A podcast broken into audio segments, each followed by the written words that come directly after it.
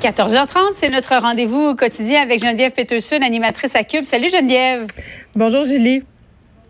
Alors, tu voulais nous parler des ratés en ce qui a trait au déneigement à Montréal. J'ai hâte de t'entendre. Ben oui, c'est parce que là, euh, il y a des déneigeurs indépendants qui sont sortis dans les médias pour euh, parler de la pénurie de Mhm. main-d'œuvre et dire qu'ils étaient carrément débordés. Et là, est-ce que tu as vu comment je suis pas peignée, Julie, aujourd'hui? Je suis pas comme d'habitude. Je vais t'expliquer pourquoi. C'est parce que ce Ah matin. ben non, j'ai pas remarqué ça du tout. Tu es toujours très élégante. Non, mais là, j'ai des petites couettes. Parce que là, ce matin, j'ai dû mettre ma tuque en avant de l'école de mes enfants. Comprends-tu? Sortir ma pelle et pelleter parce que je suis restée devant l'établissement scolaire que fréquente mon plus jeune fils parce que ça fait depuis vendredi passé que ce n'est pas déneigé. Et là, euh, je veux pas tirer la couverte de mon bar, c'est pas ça le but. Mais c'est de dire que euh, à Montréal, le règlement municipal, et c'est le cas dans toutes les villes du Québec, on doit déneiger en priorité les rues où il y a des hôpitaux, les rues où il y a des écoles, les débarcadères, toutes ces affaires-là pour que les gens qui sont en mobilité réduite, les écoliers, les hôpitaux, on ait accès à nos services.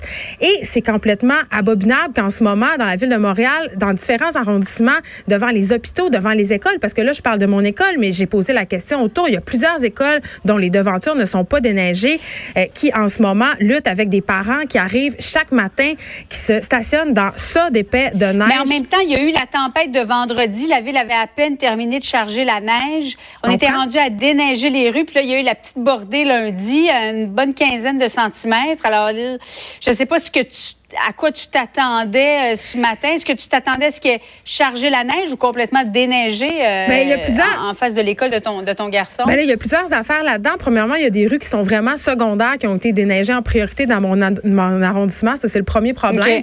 Le deuxième problème, c'est que même quand on charge la neige ou qu'on ramasse la neige, souvent, on la charge et on la, on l'enlève aux heures d'affluence des classes. C'est-à-dire, les élèves rentrent à l'école à 8 heures le matin et là, tout d'un coup, tu as des déneigeuses, des camions. C'est excessivement dangereux et ça fait de la congestion routière de façon incroyable.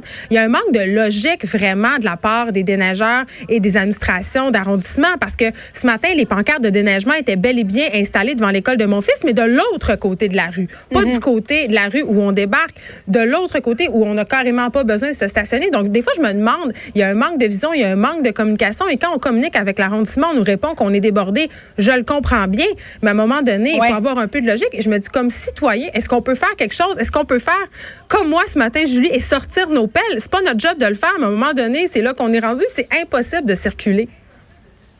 Et toi, tu le fais parce que toi, tu étais restée prise. Et là, tu, tu demanderas aux parents de le faire pour éviter de, que la situation soit chaotique au moment où les enfants arrivent à l'école et repartent aussi. Là. Ben c'est parce que je, je sais pas qu'est-ce qu'on pourrait faire. Je pense que comme parents, comme citoyens, on pourrait mettre l'épaule à la roue puis pelleter un peu. Certes, la direction de l'école aussi pourrait le faire, mais c'est parce que là, ça donne lieu à des situations et c'est la sécurité des enfants qui est en jeu.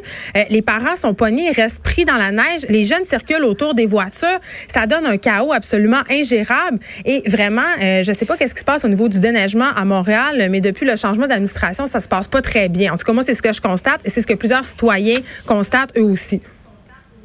Mais je suis d'accord avec toi. Implication des parents dans de telles situations, c'est rare qu'en l'espace de trois jours, euh, Montréal reçoit 50 cm de neige.